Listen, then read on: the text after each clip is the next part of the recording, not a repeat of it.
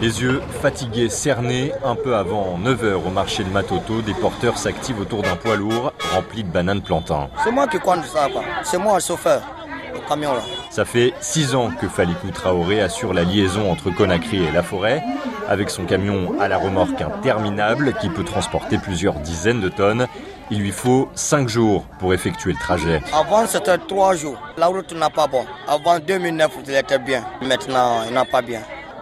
Complètement. Au fil des mandats d'Alpha Condé, le manque d'investissement, d'entretien a totalement délabré les infrastructures.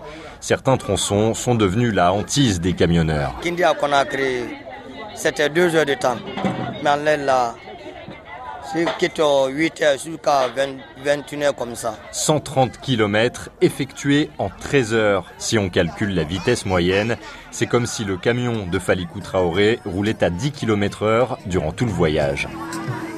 Ça va marcher quand même parce que c'est notre travail. On ne peut pas laisser.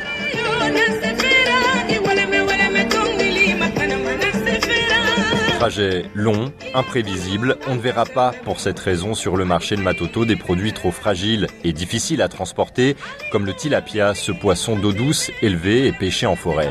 Bonjour, maman. Entre les étals des forestiers, René Collier nous sert de guide. Il vit à Conakry, mais est originaire de la région de Zérékoré.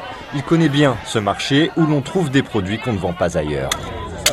Nous nous arrêtons devant la bâche d'une vendeuse qui est en train d'écraser des escargots. Ça traite euh, les gens qui toussent beaucoup là. Ça traite aussi euh, le rhumatisme. Ah, les rhumatismes. Le rhumatisme, ouais. Les plus grosses sont de la taille d'un point. C'est un mets typique de la forêt. Ah, quel ma forêt.